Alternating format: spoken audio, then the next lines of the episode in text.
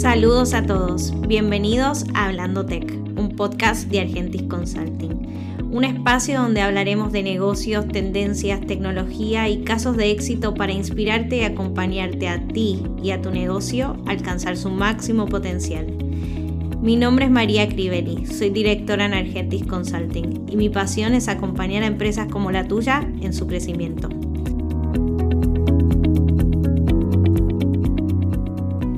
Hola, hola, bienvenidos a todos a nuestro episodio número 11. Hoy está conmigo Giovanna Licea Roldán, nuestra gerente comercial de nuevos clientes. ¿Cómo estás, Giovanna? Todo bien, gracias por la invitación y por este espacio. ¿Estás contenta? Es tu primer podcast, ¿no? Mi primer podcast en la vida, seguro esperemos que salga bien. Cuéntanos, Giovanna, un poco sobre lo que haces en Argentis. Pues mi labor es ser el gerente comercial, so estoy involucrada en las ventas, generación de demanda o lead generation y pues un poquito más supervisar equipos, todo lo que es el ciclo de ventas, pero también tocamos un poquito de marketing. Pues muy bien, o sea que todos nuestros nuevos clientes o quienes nos estén escuchando y les interese esa Business One deben contactarse con Joan y el equipo de Joan. Pues hoy vamos a estar hablando de storytelling, que es un tema que a mí me encanta porque me encanta hablar, por lo cual me encanta contar historias. En mi casa dicen que soy como una viejita, que la cuento 6, 7 veces la misma, pero en, particularmente en ventas es algo que me gusta mucho llevar en el día a día al cliente, una historia para simplificar quizás lo que nosotros queremos contarle que, que no es fácil en algunos casos. Y bueno, al vender intangibles creo que es clave poder poner en una historia de una manera fácil de entender lo que vamos a lograr para ellos o el valor que vamos a llevar. Pero para los que nunca han escuchado de storytelling como concepto, ¿qué es el storytelling y por qué es importante el storytelling en nuestra labor diario? Pues yo diría es más cómo tú puedes transmitir esa, ese concepto y que ellos se puedan identificar. Porque muchas veces como que tú conoces a una persona o estás tratando de traerla a este concepto, porque no necesariamente tiene que ser un producto, puede ser hasta una, o uno, mismo como persona, sin tener que contar tu historia, que ellos sepan quién tú eres, como que, que tu misma presencia cuente, ¿verdad?, quién, quién es esa persona.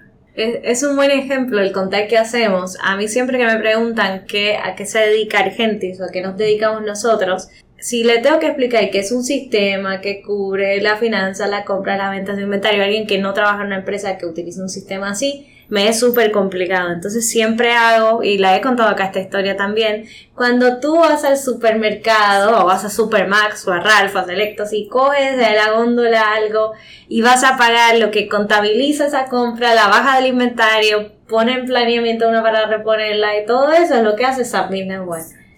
Así que creo que nos toca mucho particularmente y hasta a veces, ¿no? Involuntariamente la gente usa el storytelling en su vida personal sin darse cuenta. Sin darte cuenta. ¿Cuáles son los beneficios o cómo te has beneficiado tú del storytelling en tu carrera de ventas? Si lo llevamos a las ventas, lo que es el storytelling es exactamente lo mismo. Cómo tú le presentas el producto de una manera, o el producto o el servicio, una manera en que realmente ellos entiendan lo que pues tú quieres comunicar.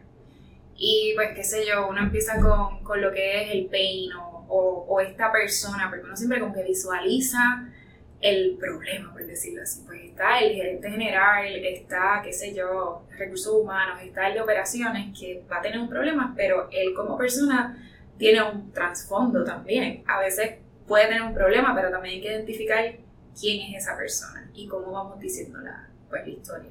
A lo mejor es un gerente general que acaba de empezar una operación, que entiende que sus procesos están erróneos, pero ya tiene un background o viene de otra industria X o Y, eso ya tú vas como que creando este personaje para poder decir como la historia. Y también como que lo podemos identificar, ¿verdad? Podemos decirle, por ejemplo, María. Pues María es directora comercial o etcétera, y entonces vamos por el flujo contando la historia del problema y al final, ¿verdad? La posible solución, que, que sería en este caso.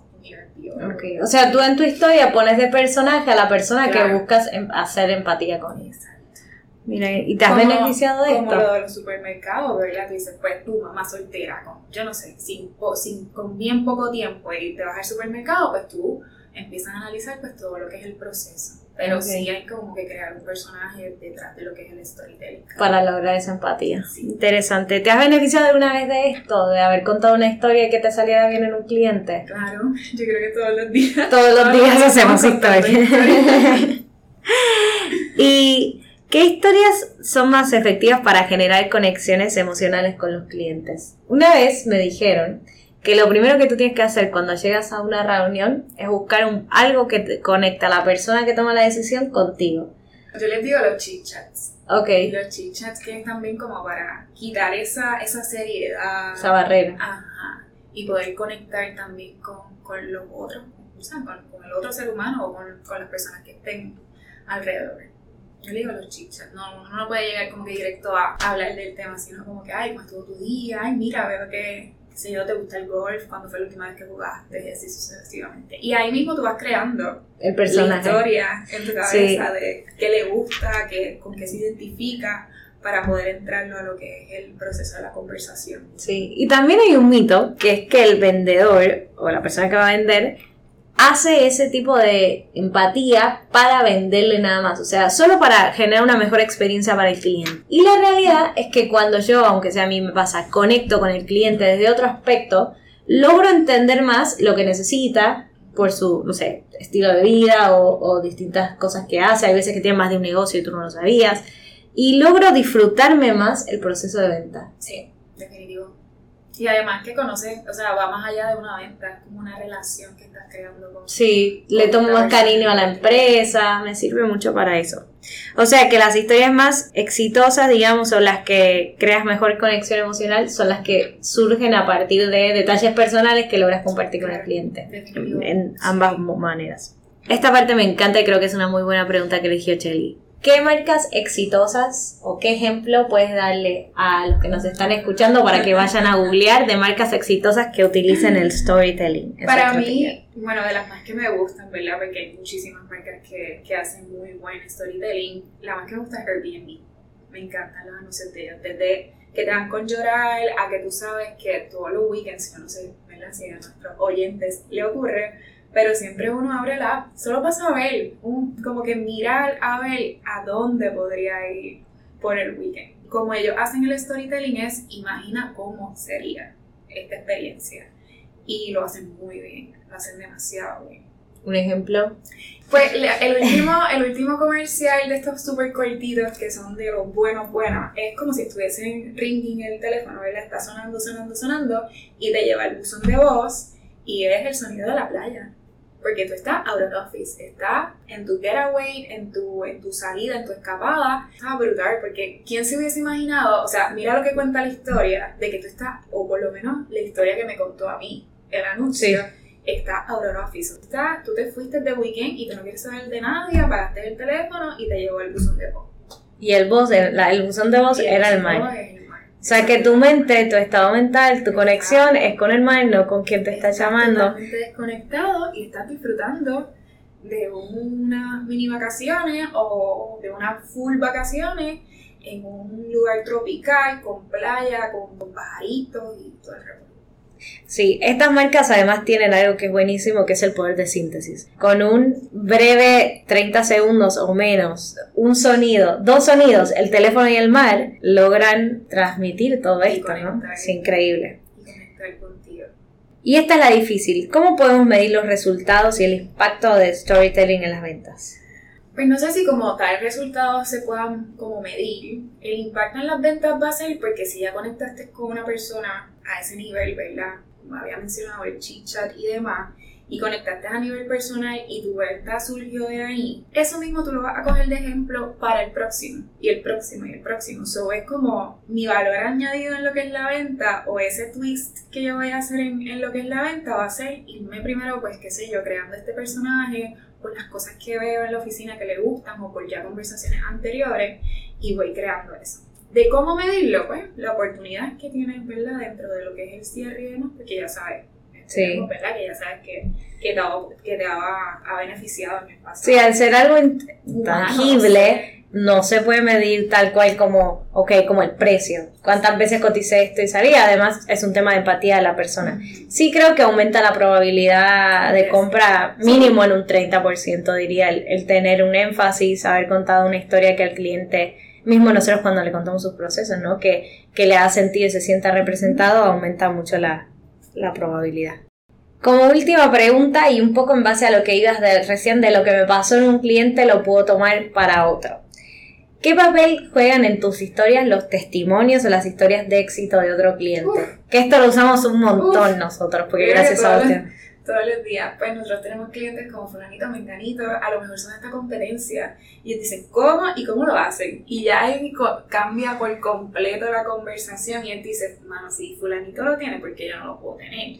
o yo quiero ser tan grande como fulanito, o como yo voy a poder, o sea, se hace como el cómo, ¿verdad? Como si él lo tiene, ¿por qué yo no? Si él está corriendo en este sistema, ¿por qué yo no voy a estar corriendo? Este y también siendo un poco la empatía que hablabas tú, yo creo que cuando ponemos de personaje a alguien que tiene los mismos desafíos, las mismas presiones, los mismos beneficios y todo, sea, oportunidades, se hace aún más empática la historia. Por ejemplo, nosotros fuimos a una ferretería ayer, una empresa dedicada a la ferretería, y le contamos que, la su preocupación es poder seguir creciendo, ya es una empresa grande.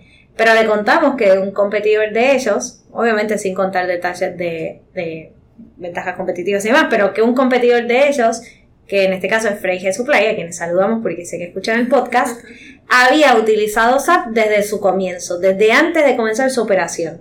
Pues obviamente ver que alguien con su misma, no voy a decir mentalidad, pero mismo de trabajo, misma posición y todo, tomó una decisión como esta para crecer, hace que el cliente en la historia se visualice a él creciendo con la misma solución, ¿no? Que a veces es como con esos mismos testimonios y teniendo, o sea, ya tú creaste el personaje de esta persona, ¿verdad? En particular. Y ya tú hiciste ese attachment, ese click con ellos y ya estás como que ya pasas como de un storytelling a, un, a una relación, porque eso se siente cuando tú vas contando historias y demás, pero que ya se sienten tan identificados que ya es como que somos panas, somos amigos. Y a ese mismo tiempo rematar, por decirlo así, con testimonios diciendo, tu competidor lo hace y lo hizo pues de una manera diferente a lo que él está haciendo ahora, pero ahí es como que tú dices, ok, yo voy por el camino correcto. Da confianza. Exacto, y, creas más ese bonding y te da más a ellos, ¿verdad? Le va a dar más confianza al poder continuar con el proceso, con el proceso de adquisición.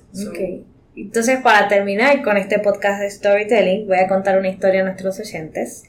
Había una vez un podcast que habla de tecnología y negocios y una persona escuchando que tenía demasiados Excels, demasiado poco tiempo para dedicarle a su vida, muchos procesos manuales, usaban hojas para probar las cosas. No sé si les suena familiar, pero esa persona estaba escuchando el podcast y decidió ingresar a la página de Argentis para conocer sobre esa Business One. Al año, cuando volvió a leer con esa persona, se había ido de vacaciones tres veces en el año, había podido ir a todos los actos del colegio de su hijo y había abierto en tres países utilizando SAP.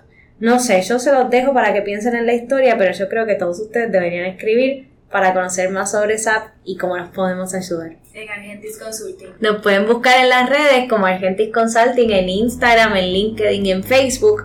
También estamos en YouTube, que pueden ver tips and tricks de SAP Business One o, como, las funcionalidades del sistema. Y por supuesto, seguirnos acá en nuestro podcast. Así que muchas gracias y espero verlos la próxima. Gracias, Joan, por habernos acompañado. Antes de